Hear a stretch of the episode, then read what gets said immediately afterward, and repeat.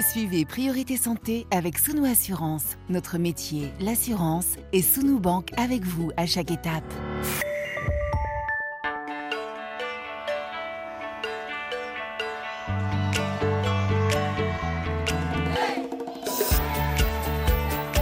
Priorité Santé. Caroline Paré. Bonjour à toutes et à tous. Vivre en société, c'est s'adapter. C'est aussi dès l'enfance se comporter parfois selon ses propres envies et parfois se conformer aux attentes des autres, parents, enseignants ou amis. Au cours de l'existence, cette personnalité qui s'est forgée en partie sous influence peut devenir inconfortable. On se demande alors si l'on est vraiment soi-même et si l'on connaît la personne que l'on regarde chaque matin dans le miroir. La phrase attribuée au, philosophe Socrate, connais-toi toi-même, invite à une réflexion sur ce que nous sommes. Et aujourd'hui, à travers vos questions, vos témoignages, nous allons comprendre les difficultés liées au sentiment de s'écarter de soi et donc essayer de comprendre comment retrouver une forme d'harmonie, réapprendre en quelque sorte à être soi-même, à l'écoute de ses envies, dans le respect de ses idées et de ses valeurs, se détacher des influences, des pressions, mais comment faire pour être soi-même sans se couper du groupe, sans rupture, sans subir un jugement qui peut fragiliser, s'exprimer, aimer selon ses goûts et sa propre aspiration, et non un modèle, une norme Est-ce que c'est tout simplement possible? Est-ce que être soi-même, c'est une condition d'ailleurs pour être heureux? Vous avez la parole dans Priorité Santé retrouver la connexion avec soi-même Pourquoi assumer sa propre personnalité peut faire peur? Y a-t-il des conseils pour se libérer des pressions extérieures? Peut-on être soi-même sans renier sa communauté, ses parents? Autant de questions qu'on va essayer d'aborder au cours de cette émission. Des questions qu'on va poser à notre invité, docteur Adrien Chaboche. Bonjour. Bonjour Caroline. Vous êtes psychothérapeute au Centre Vitruve à Paris, coordinateur du DU d'hypnose et douleur à l'Université de Versailles. Et en fin d'émission, on retrouvera la chronique nutrition de Bintou Chersek, nutritionniste et diététicienne à Dakar au Sénégal. Priorité santé sur RFI. Docteur Adrien Chaboche, on considère souvent que les enfants agissent comme ils sont, ils sont tels qu'ils sont. Pourtant, c'est très très tôt hein, qu'arrive la pression, la norme, l'influence. D'ailleurs, pour le meilleur, pour l'imitation, pour apprendre et parfois euh, pour le pire. Et oui, l'être humain est un animal coincé entre deux, c'est-à-dire je veux faire partie du groupe, je veux être dans le groupe, ça me rassure, et en même temps je cherche ma place. Ce pas le cas, il faut le dire, pas le cas de tous les animaux dans le règne du vivant. Il y a d'autres euh, conceptions. Par exemple, je très rapidement pour les fourmis, par exemple, font partie bah, de la fourmilière et elles sont heureuses et rassurées quand elles sont dedans et elles sont euh, stressées quand elles sont à l'extérieur. L'être humain, lui, il a besoin de ça et ça commence très tôt, dès l'enfance, effectivement, parce que bah, il va falloir apprendre quand même quelques règles que même le bébé, le petit enfant ne va pas comprendre de manière intelligible, mais il va s'y adapter et là, tout commence qui suis-je au milieu de ces règles? Comment m'exprimer avec ces règles? Est-ce que si papa, maman me dit qu'il faut aller se coucher ou faire la sieste, est-ce que je peux me rebeller ou pas? Et si je me rebelle, est-ce que c'est mal ou est-ce que c'est bien? Alors justement, les influences, elles sont multiples. Il y en a des bonnes, il y en a des mauvaises. On imite, on admire, il y a la pression. Comment est-ce qu'on va distinguer avec les années, justement, ce qui relève de ce qui fait du bien, de ce qui peut nuire? Et là, le rôle des parents est fondamental parce que les parents vont essayer de doter l'enfant d'outils de compréhension, de pensée qui vont l'aider en fait à distinguer ce qui euh, le rend un être euh, unique. Et quand même, ça, je crois qu'il faut absolument le rappeler. Nous sommes tous uniques, absolument uniques. Et c'est cette singularité de chaque individu, les hommes, les femmes, tous, et toutes qui va renforcer notre société et non pas l'inverse. Mm. Alors bah, évidemment, au moment de l'adolescence, on peut prendre par exemple euh, quelque chose de qu'on connaît bien. Hein, je, je, vois les copains, les copines fumer. Alors euh, pour faire comme tout le monde et pour être faire partie du groupe, je vais me mettre à fumer. Mais en même temps que je fais ça, je cherche aussi mon individualité, c'est-à-dire me démarquer des parents. Bah, là, on est dans un exemple qui va faire du mal au corps. Fumer bah, c'est évidemment très toxique pour il n'y a, aucun point positif. Et pourtant, on va être euh, bousculé euh, à la fois dans une volonté de faire comme tout le monde, mais pour s'affranchir euh, des parents de l'autorité et se trouver soi-même. Alors là, petit à petit, il y a un vrai travail de discernement qui commence à l'adolescence, même avant, même chez le petit enfant, mais qui va essayer de distinguer ce qui fait du bien au corps de ce qui fait du mal. Et là, les repères parentaux sont indispensables. Hmm. On parle de bien-être. Est-ce que être soi-même, ça va forcément euh, permettre de se sentir bien, d'être heureux? Alors, je crois qu'il y, a un consensus qui dirait quand même que oui. Mm. Euh, après, attention, il y a par exemple, il y a une phrase qui m'insupporte énormément. Je dois être la meilleure version de moi-même. Mm. Oh, alors ça, ça c'est très lourd. On n'est pas un produit déjà, on n'a pas plusieurs, euh, plusieurs modèles en magasin. Merci Caroline. voilà, une version, comme si on avait une version qu'il faudrait mettre à jour. Optimiser. Optimiser. Il faudrait un devoir être, un devoir d'être bien. Et là, le bien-être devient une exigence, une contrainte. Et là, on s'y perd complètement. Je dirais plutôt que, effectivement, d'être davantage soi-même, de trouver cette liberté, oui, ça, évidemment, ça nous rend heureux. Ça nous rend heureux parce que on va se connaître dans nos qualités, dans nos défauts. On ne va pas avoir trop honte de nos défauts qu'il faut mm. accepter. Et ces qualités peuvent mettre à profit bah, des ressources, des forces, des compétences grâce justement au fait que nous soyons tous unique et singulier. Alors on peut tout à fait comprendre, entendre la peur d'être soi-même quand cette, euh, le fait de, se réaliser complètement, ça va menacer euh, le groupe et de nous jeter en dehors du groupe. Beaucoup d'auditeurs d'ailleurs disent ça, ils disent je sens bien qui je suis, mais si, si j'exprime vraiment qui je suis, je vais me retrouver seul et la solitude, bah, c'est une forme de mort sociale. Et eh oui, et en fait on est dans cette situation beaucoup, plein, à ressentir ça. C'est-à-dire que nous avons le point commun tous de se dire, oh là, si je me montre aux autres, ça va pas bien se passer. Et les autres se disent, si je me montre aux autres, ça va pas bien se passer. Donc il y a une espèce un peu d'omerta, de censure, de tabou. Euh, de ce qui, euh, de ce que l'on peut désirer, de nos défauts, de nos, différence. Et là, le, poids de la culture, de l'éducation, des traditions est difficile, puisque en même temps qu'elles aident à nous positionner dans une histoire, ces cultures et ces traditions, en même temps qu'elles peuvent un peu nous, nous étouffer. Alors, en, étant, en, osant être un peu plus soi-même, en n'ayant pas peur de nos défauts, on n'a pas à les donner, à les dire à tout le monde, ça, on peut le garder un peu secret. Mais c'est là où commence le travail, c'est de se connaître un peu plus déjà pour soi-même avant d'aller vers les autres. Soi-même avec soi-même, face au mmh. miroir, mmh. dans la nature, en marchant, en faisant du sport, dans les, loisirs, pardon, les passions. Là, effectivement, on commence à entamer un voyage qui nous rapproche de nous-mêmes, sans que nous n'ayons à, devoir tout montrer mmh. euh, et à s'adapter à notre entourage, à notre clan, à notre village. Ça me renvoie justement à une question. On peut avoir des moments où on se retrouve avec soi-même, par exemple, quand on fait de la méditation, de la relaxation, un temps, un espace avec soi-même. Ça ne veut pas dire que du jour au lendemain, on va se révéler au grand jour à tout le monde avec un t-shirt je suis ci ou je suis ça, non. Mais on va se donner un temps pour soi. Oui, c'est, disons, euh, ce sont de bons outils, la méditation, la contemplation. Euh, juste euh, d'être assis sous un arbre à regarder le ciel, mmh. c'est un petit moment pour soi-même, sans qu'on ait à devoir faire de la méditation encore une fois. Et donc, quelque part, pour élargir, ce sont des moments d'intimité.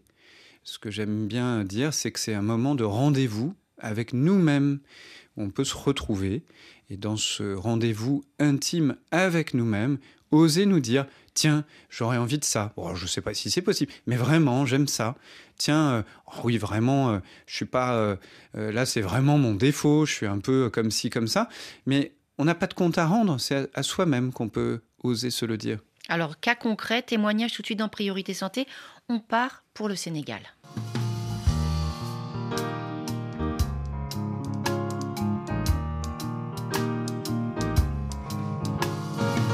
RFI à Dakar, 92 FM. Et avec nous Eva, bonjour. Bonjour Caroline, bonjour docteur. Alors Eva, vous avez 36 ans. Dans quel type de situation est-ce que vous retrouvez plutôt en difficulté pour être vous-même?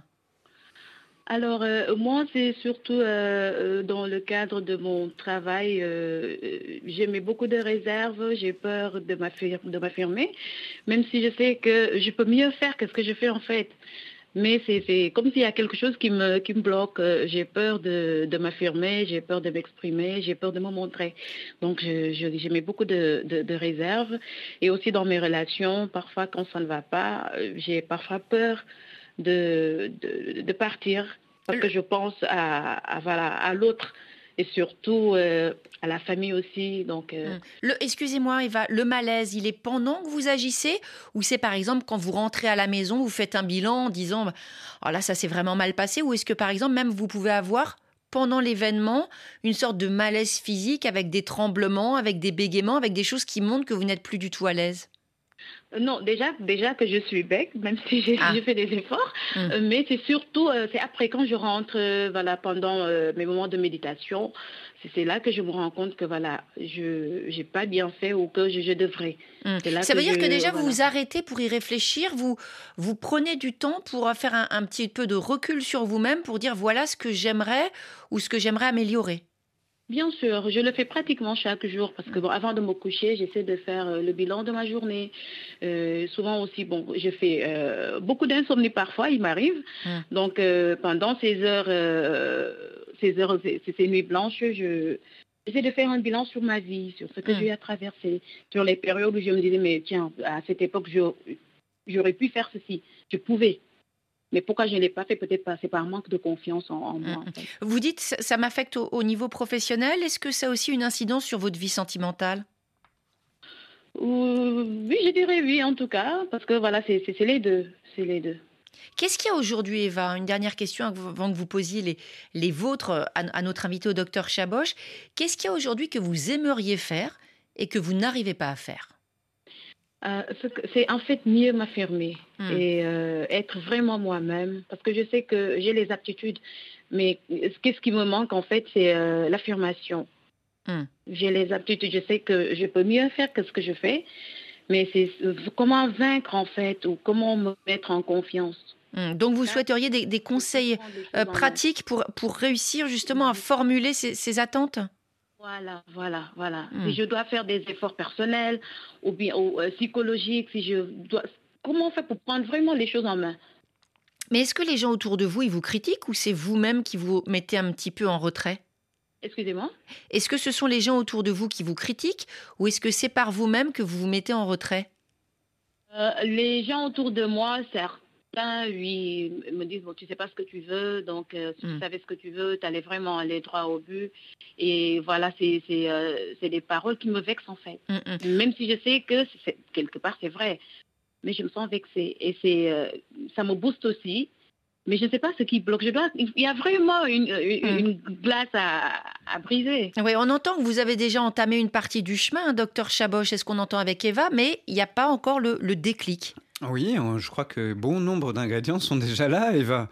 Euh, pour, vous, pour vous donner quelques conseils, par exemple, on pourrait essayer, vous pourriez essayer dans votre intimité, c'est-à-dire dans votre secret euh, à vous, euh, comme un carnet secret sur lequel vous pourriez écrire. Alors ça peut être pour de vrai, un vrai carnet ou dans votre tête évidemment.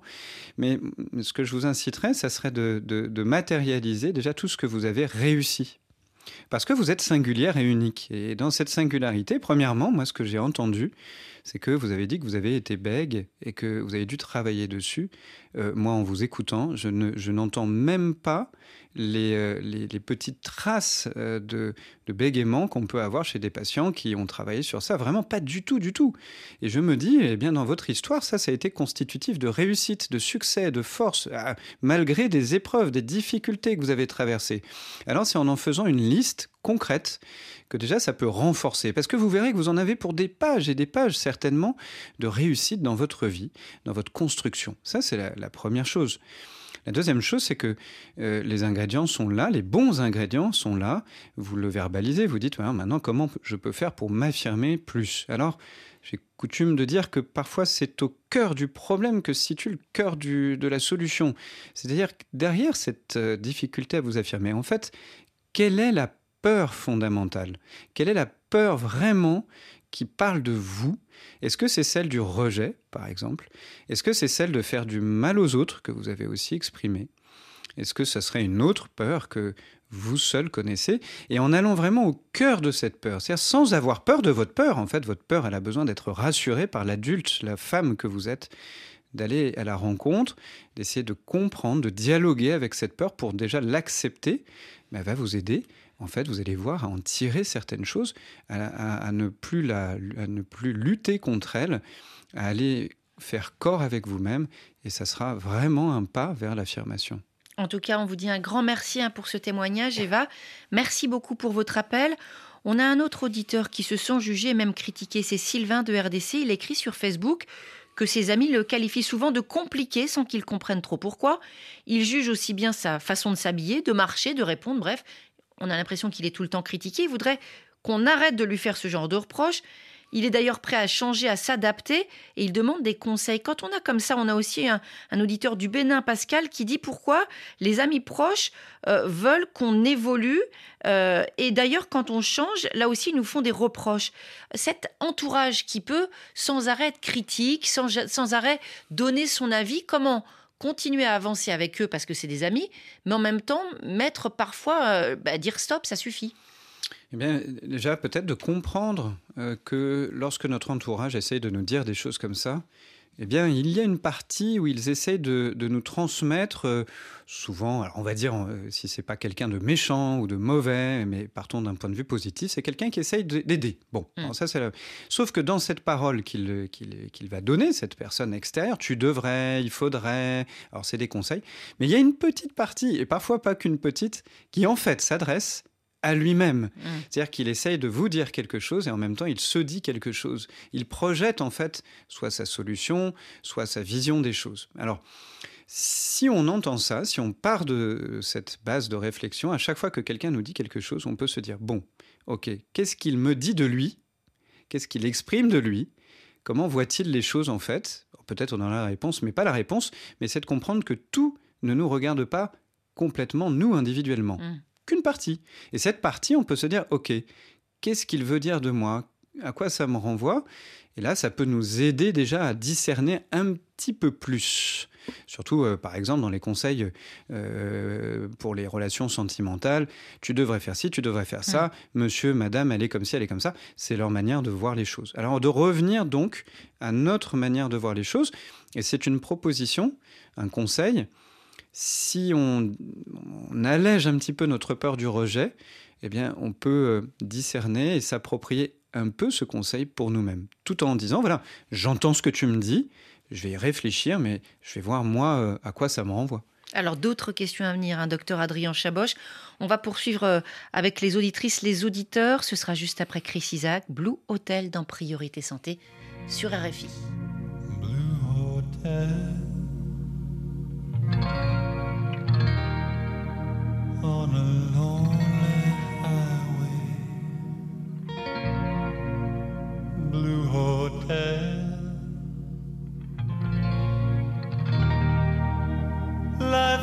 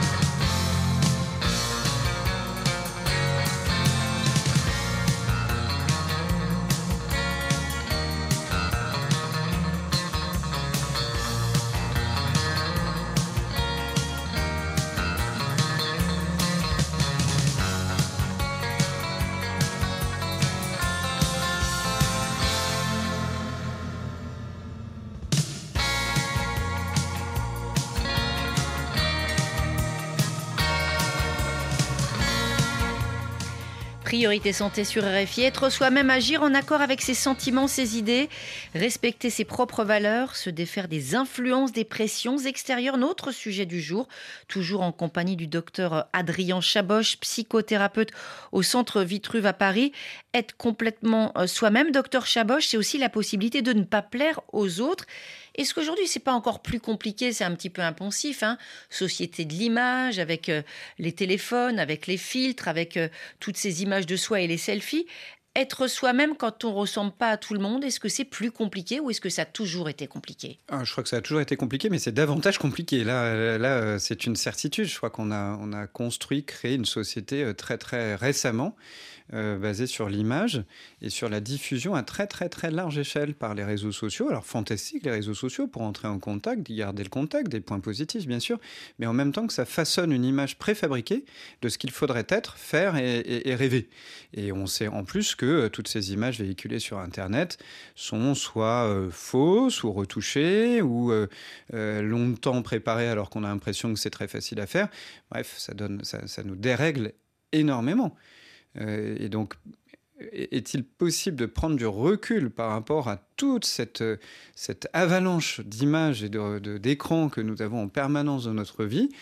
Euh, je, pense que ce serait salutaire. On peut, c'est pas interdit, voilà, mais toujours se rappeler quand même que quand on regarde, je sais pas moi, un réseau social avec des photos, etc. À chaque fois se dire attention, c'est une image, c'est pas la réalité. Derrière, il y a une autre image qui, est beaucoup moins euh, merveilleuse que ça.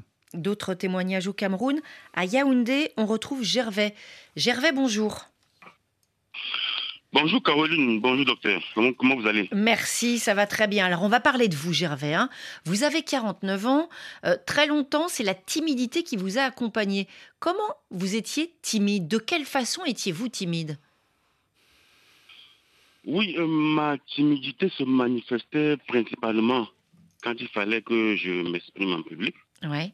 Et voilà quoi, quand j'avais un sujet à présenter euh, avec, euh, je veux dire, la, voix qui tremble, hmm. les mains qui sont moites, euh, au sortir de la présentation, c'est la cata. C'est-à-dire que je n'ai pas pu exprimer clairement ce que je ressentais alors que c'est un sujet que, je maîtrise parfaitement. Ça veut dire qu'en dehors de cette exposition, Gervais, quand vous étiez en milieu rassurant, euh, vous arriviez à parler tout à fait convenablement et finalement vous arriviez à être vous-même Oui, c'est-à-dire qu'à l'époque c'était vraiment compliqué. Bon, mais avec le temps, euh, ça s'est un peu amélioré parce que voilà, j'ai pris euh, des initiatives, j'ai osé, je me suis exposé hmm. davantage à beaucoup de situations. Hmm. Ça fait que progressivement, je, je me retrouve.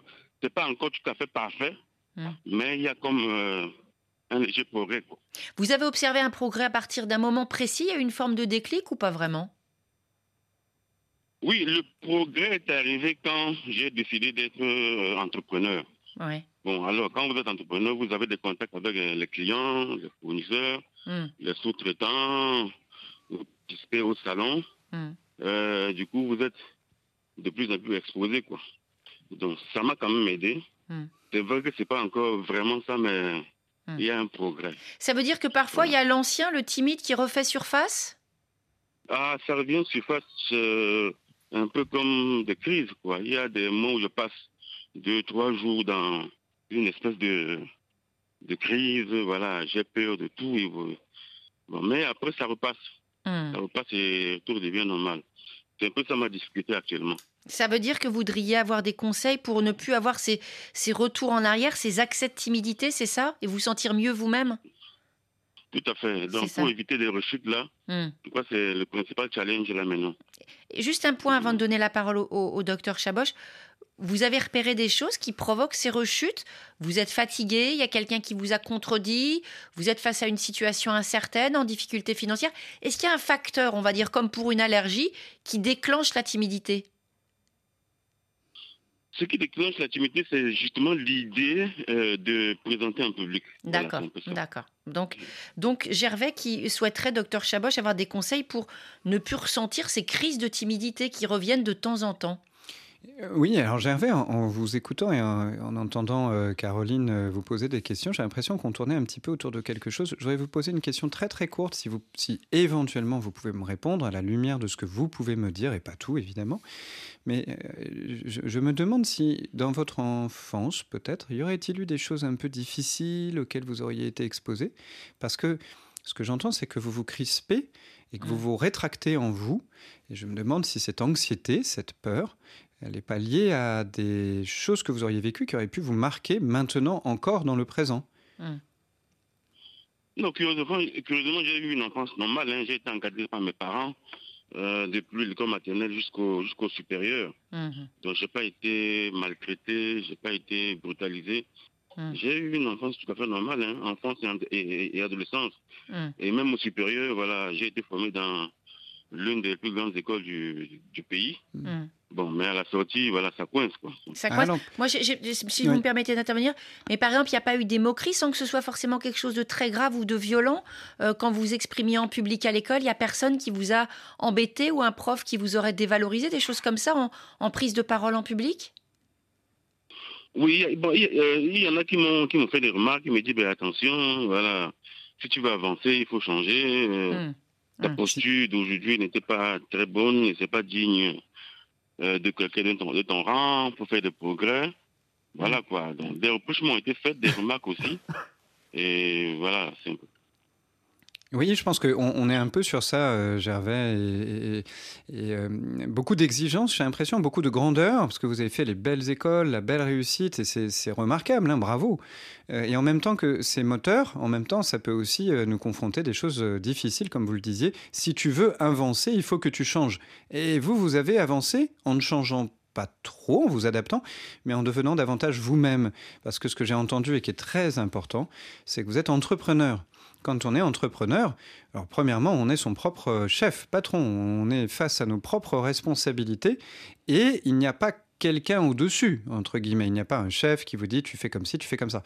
Donc je me dis peut-être que cette dynamique que vous avez mis en place, c'est de rechercher aussi de l'autonomie, euh, de la réalisation personnelle, et en même temps que ça vous confronte, comme tout entrepreneur, à des difficultés. Comment je vais faire? Quelle solution je dois trouver? Et c'est un très très bon moyen en fait de faire face aux choses de la vie et de vous confronter par des épreuves en vous rendant plus fort. Donc certainement dans votre carrière d'entrepreneur, vous avez traversé de grandes difficultés comme tous entrepreneurs. Et dans ces difficultés, vous y trouvez aussi vos forces. C'est du professionnel, mais au travers de ce professionnel, ça parle du fond de vous, de vos grandes forces intérieures, de vos compétences, de vos valeurs. Et encore une fois, je vous inviterai à aller regarder ça de plus près. Quand vous avez connu des difficultés, moi je ne sais pas, comme beaucoup d'entrepreneurs de trésorerie, d'approvisionnement, de matière, de vente, etc., allez voir un peu au-delà de l'aspect concret ce qu'il y avait en dessous. Euh, est-ce que c'est le courage est-ce que c'est votre détermination? Est-ce que c'est votre croyance en vous-même en vous disant mais je vais trouver la solution? À partir de tous ces points-là, vous pourrez tisser quelque chose qui va vous renforcer. C'est votre armure interne qui ne se voit pas forcément à l'extérieur. Qu'est-ce que vous en pensez, Gervais? Oui, je crois que ça y est pour beaucoup parce que vous, savez, quand vous avez des, engagements bancaires, quand vous avez mmh, mmh. des, prestations à payer, le, le personnel qui vous attend avec le salaire, Bref, euh, vous êtes obligé de vous plier en cadre. je comprends, Et cette pression, vous avez quelqu'un qui en parlait? Parce que j'imagine, quand on a tout ça sur les épaules, si on n'a pas à un moment donné la possibilité de déposer son bagage, c'est compliqué. Est-ce que vous avez quelqu'un ou est-ce que finalement vous êtes tout le temps vous-même avec vos responsabilités et vos préoccupations? Non, je suis pratiquement seul. C'est-à-dire que hmm. je, prends conscience des enjeux hmm. euh, de l'état de l'entreprise et il faut rapidement. Euh, Hmm. garder la tête hors de l'eau en, honorant ses engagements vis-à-vis hmm. de la banque, les hmm. fournisseurs. Il n'y a pas des camarades chefs d'entreprise avec qui vous pourriez échanger sur un partage d'expérience, justement, pour dire bah, finalement, je suis stressé, je suis pas tout seul. Est-ce qu'on peut se donner des tuyaux? Est-ce qu'on peut même parler de nos états d'âme? Là, j'étais fatigué, j'ai eu un fournisseur vraiment pénible. C'est possible, non, d'échanger à ce point, à ce point-là? Mais bien sûr, puisque voilà, j'échange avec beaucoup de, camarades qui sont en difficulté, ils me donnent parfois les, les pistes de solutions. Je participe au salon, hein, mm. au salon dédié, voilà, on échange euh, entre nous, entrepreneurs, chacun fait part de son expérience, de son vécu. Et du coup, ça m'enrichit aussi. Mhm.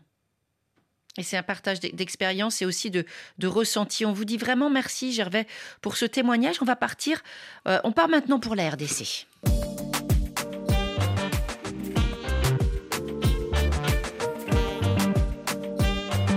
RFI Lubumbashi 98 FM. Et c'est en version originale à Lubumbashi. Clara nous a envoyé ce message sur le répondeur de l'émission. On l'écoute. Bonjour Priorité Santé. Je m'appelle Clara. J'ai 28 ans. Je vous écris à partir de Lubumbashi en RDC. Depuis un certain temps, je ne me sens pas moi-même dans la prise de mes décisions. Je me sens toujours influencée par les autres dans mes choix de vie. Par exemple, dans les choix des partenaires, je n'arrive pas à prendre une décision toute seule.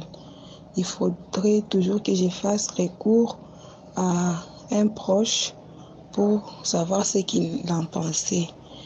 Même si la personne me plaisait, même si je me sens mieux avec la personne, dès que mon entourage s'oppose, je m'oppose aussi.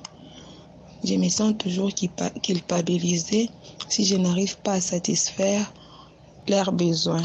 Alors j'aimerais savoir comment faire pour être à moi-même dans la prise de mes décisions et comment ne pas culpabiliser quand je prends une décision par rapport à une situation de ma vie. Merci. On entend vraiment Clara de Lubumbashi sous influence, y compris pour choisir un partenaire, elle voudrait des conseils, docteur Chaboch, pour euh, se décider finalement sans culpabilité. Impossible de décider par elle-même. Qu'est-ce que vous pouvez lui dire? Ah oui, Clara, on entend, euh, j'entends dans votre voix peut-être une lassitude, une fatigue de tout ça. Vous cherchez euh, éperdument, avec plein d'espoir, à être vous-même. Et en même temps, c'est très difficile parce que il y a satisfaire l'autre. Ça, c'est c'est plein de bonne volonté. Si nous étions tous à vouloir un peu plus satisfaire les autres, peut-être le monde irait un peu mieux. Mais avec une limite. Et cette limite, elle est qu'elle ne peut pas dépasser euh, ce que vous, vous êtes ce que vous, vous désirez. Alors je crois que peut-être un, point de départ euh, que je vous propose, Clara, c'est de considérer que on ne pourra jamais totalement satisfaire l'autre, jamais totalement, jamais. Déjà parce que lui-même, l'autre, euh, cet autre-là, une relation, la famille, bah, lui-même ne sait pas toujours ce qu'il veut ou ce qu'il souhaite. Alors on ne peut pas savoir à sa place. Et quand on s'obstine à vouloir vraiment essayer de satisfaire l'autre avec la culpabilité euh, de mal le faire, en fait, on se transforme en supposant dans le regard de l'autre que l'autre souhaiterait que l'on soit de telle ou telle manière. Mais c'est une supposition en fait, c'est une image, c'est une idée qu'on se donne, qu'on projette sur l'autre. Je me dis, tiens, lui, il attend ou elle attend ça de moi. Et en fait, peut-être pas, peut-être pas du tout même, peut-être en partie, mais que en partie. Alors, d'entendre ça déjà comme étant une règle euh, fondamentale, je dirais, peut-être pourrait vous aider à lâcher un peu la pression sur ça, à vous dire de toute façon, je fais de mon mieux, et, déjà de faire de mon mieux, c'est déjà beaucoup. Et puis aussi, euh, rappelez-vous, Clara, que parfois euh, votre entourage, peut-être votre compagnon, votre futur mari, pourrait être heureux que vous soyez heureuse, c'est-à-dire que vous parveniez à vos désirs, à vous, hein, à ce que vous vous souhaitez pour vous. Donc, c'est ce que j'appelle un peu l'égoïsme primaire, c'est-à-dire il y a un égoïsme, un amour propre en dessous duquel vous ne pouvez pas descendre. Sinon, vous devenez quelqu'un d'autre. Et en devenant quelqu'un d'autre, bah, c'est difficile de pouvoir vous aimer puisque vous ne seriez pas vous-même. Or, on a envie de vous aimer, vous, Clara, pas une autre, mais vous, en, celle que vous êtes. Hum.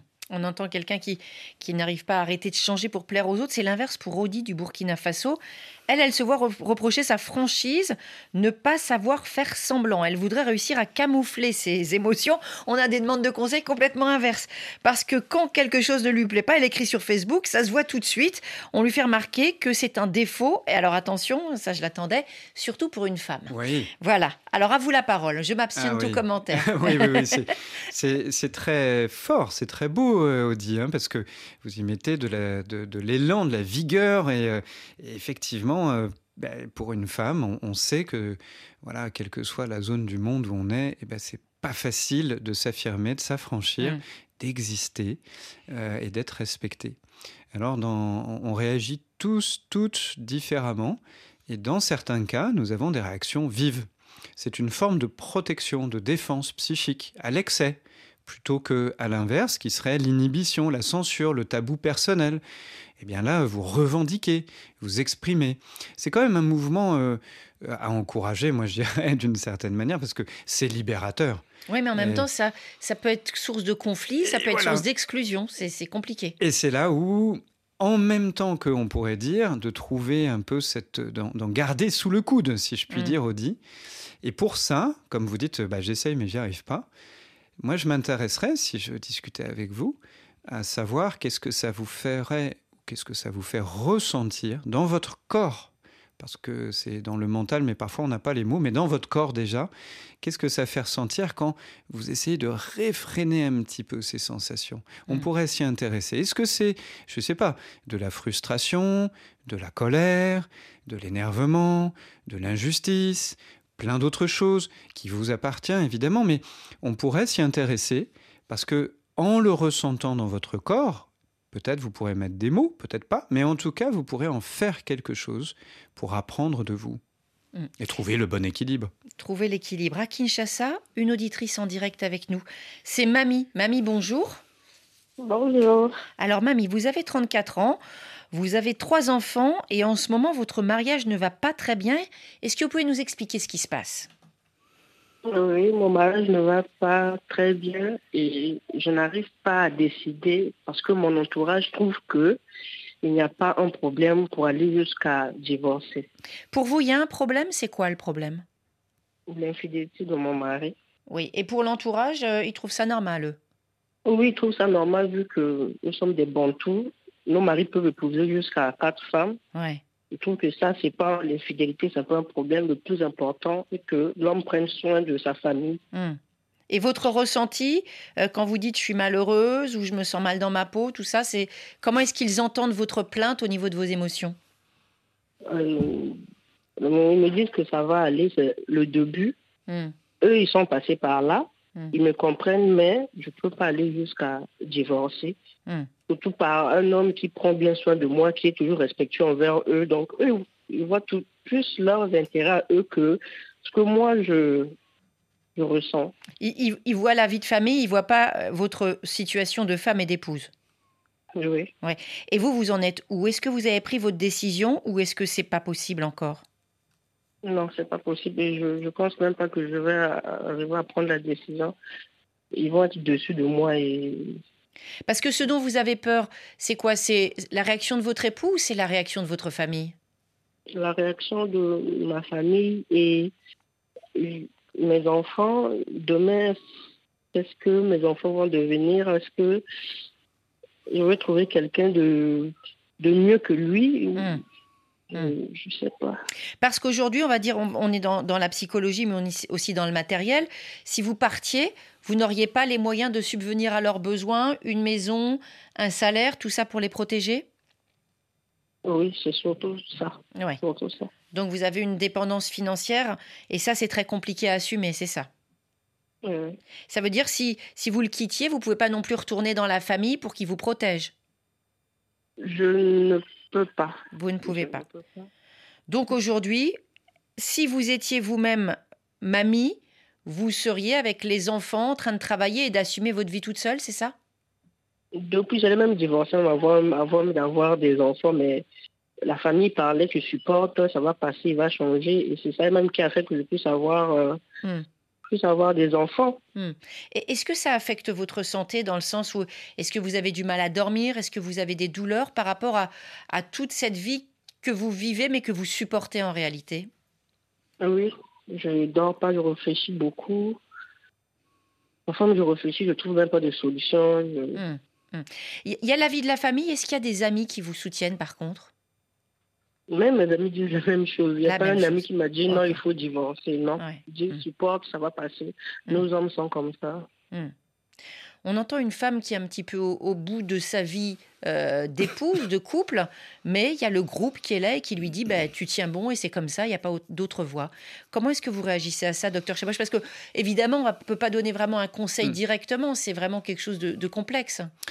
ça rappelle bien, euh, Mamie, que, et à beaucoup, beaucoup, beaucoup d'autres personnes, beaucoup de femmes aussi, que malheureusement, parfois, on est un peu comme coincé coincé et euh, on n'a pas toutes les clés pour changer. On a soit ça peut être des clés matérielles, financières, logistiques, ou bien des clés familiales, les clés euh, de l'éducation. C'est très difficile, très très difficile. C'est comme un, cadre qui nous enferme un petit peu. Et vous vous sentez un peu prisonnière de ça. Alors vous perdez confiance, vous vous retrouvez plus vous-même.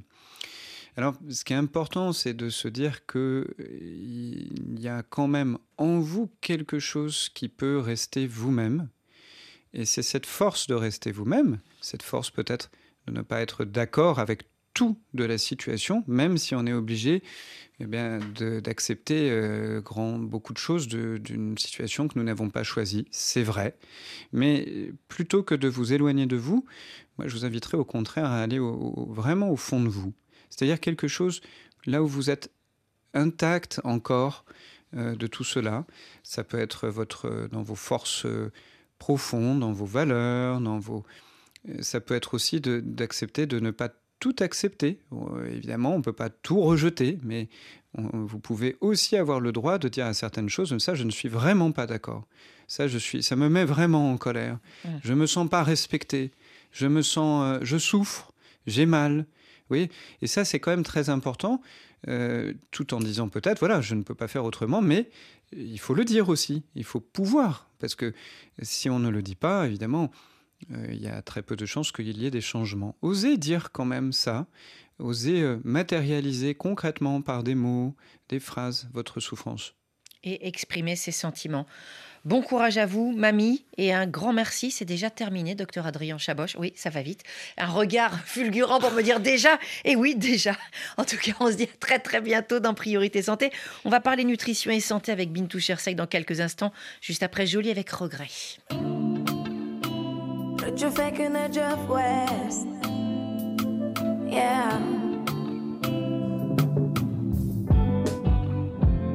J'ai pas si c'est de la haine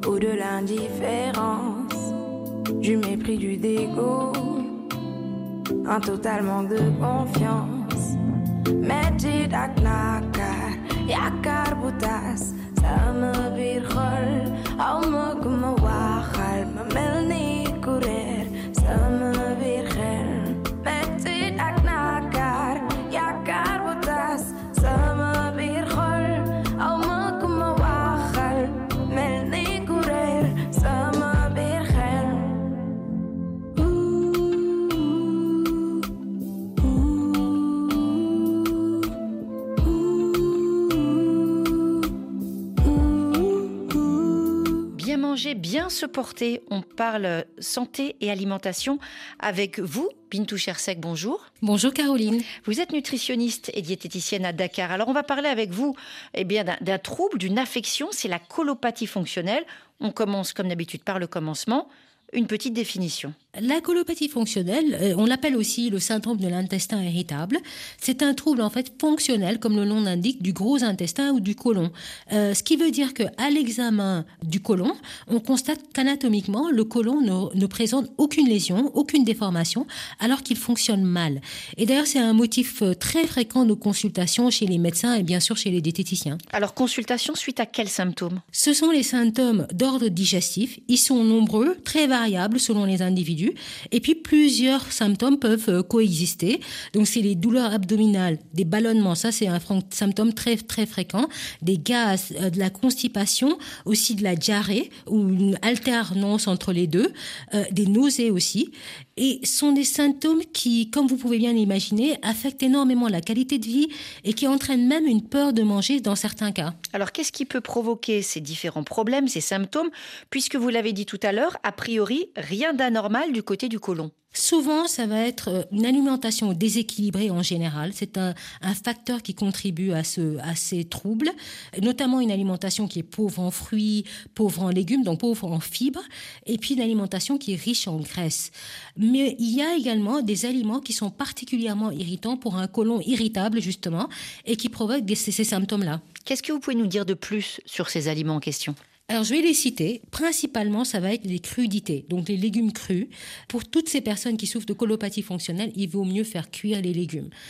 Il y a aussi la peau des fruits et des légumes. Donc il vaut mieux peler, éplucher les légumes et les fruits. Et les peaux qui sont particulièrement irritantes, c'est la peau de la tomate. Et en Afrique, on, mange beaucoup de tomates. Donc même dans pour la préparation d'une sauce, il faut peler la tomate. Et puis la peau du poivron également est très irritable pour un côlon qui est déjà fragile. Il y a aussi ce qu'on appelle les crucifères. Donc ce sont les légumes dans la famille des choux, donc choux-fleurs, brocolis, etc et aussi l'oignon, surtout quand il est cru. Donc imaginez bien quand on a une colopathie fonctionnelle et qu'on mange du yassa, c'est embêtant. Il y a aussi les légumineuses qui peuvent être irritantes, comme les lentilles, les cornilles, les pois chiches, les haricots de toutes les couleurs. Et puis enfin, les fruits verts, comme euh, la mangue verte. Donc euh, pour quelqu'un qui souffre de colopathie, il vaut mieux manger des fruits bien mûrs. Ça veut dire que dans ces cas-là, on doit éliminer tous ces aliments de l'alimentation? Ben, ça, c'est une très bonne question. En, fait, ces aliments ne sont pas forcément irritants pour tous, tous ceux qui souffrent de colopathie. Et en plus, euh, l'apparition des symptômes va dépendre de la dose qui est consommée et de la fréquence de consommation. Donc, au lieu de les éliminer systématiquement, moi, je conseille plutôt de prêter attention à la réaction du côlon suite à la consommation de ces aliments et à ajuster sa consommation selon. Est-ce qu'il y a d'autres conseils, bien sûr, à part euh, réduire ces portions, on va dire, d'aliments particulièrement irritants? Euh, tout à fait. Alors, je, voudrais en mentionner deux. D'abord, de faire une cure de probiotiques, une cure de 30 jours de probiotiques au moins tous les trois mois. Les probiotiques, ce sont des bactéries qu'on va trouver sous forme de comprimés ou de sirop. On en trouve euh, dans les pharmacies ou dans les boutiques spécialisées. Et ce sont des bactéries qui aident à rééquilibrer notre flore intestinale, c'est-à-dire les milliards de bactéries amies qui se trouvent dans le côlon et dont le déséquilibre peut exacerber les symptômes de la colopathie. Je vous ai bien écouté, un hein, Bintou Chersek, vous avez dit deux conseils, alors j'attends le deuxième. Ah oui, alors donc, euh, figurez-vous, Caroline, que dans 9 cas sur 10 de crise de colopathie, fonctionnelle, eh bien, cette crise est liée au stress. En fait, la plupart des personnes qui, souffrent de colopathie fonctionnelle sont même de nature anxieuse. Donc, le côlon euh, est un organe qui est très sensible à l'anxiété, au, stress, et sous le coup de ce stress, il a tendance à se contracter et à emmagasiner de l'air, d'où les ballonnements. Donc, cette deuxième mesure, c'est une meilleure gestion du stress, euh, et que ce soit euh, par la pratique du sport, c'est très important. Et d'ailleurs, justement, le sport exerce le côlon, du coup, il fonctionne mieux. Ou alors par la, la, détente. Et même, on, peut, on devrait avoir euh, recours à une assistance professionnelle lorsque on n'arrive vraiment pas à se débarrasser ou à réduire le stress. Apprendre à respirer. Merci beaucoup, Bintou Chersek. Hein, tous ces conseils, on peut les retrouver sur le podcast de l'émission Priorité Santé à n'importe quelle heure.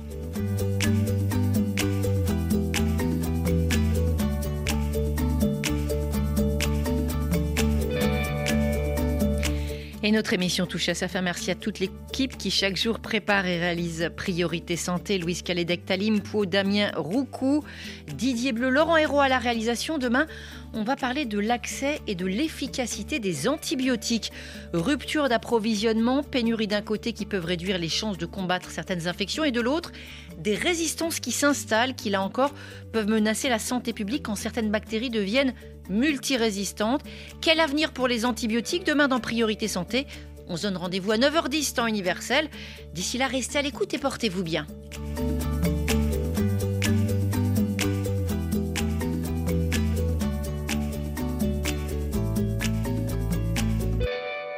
Priorité Santé avec Sounou Assurance, notre métier, l'assurance, et Sounou Banque avec vous à chaque étape.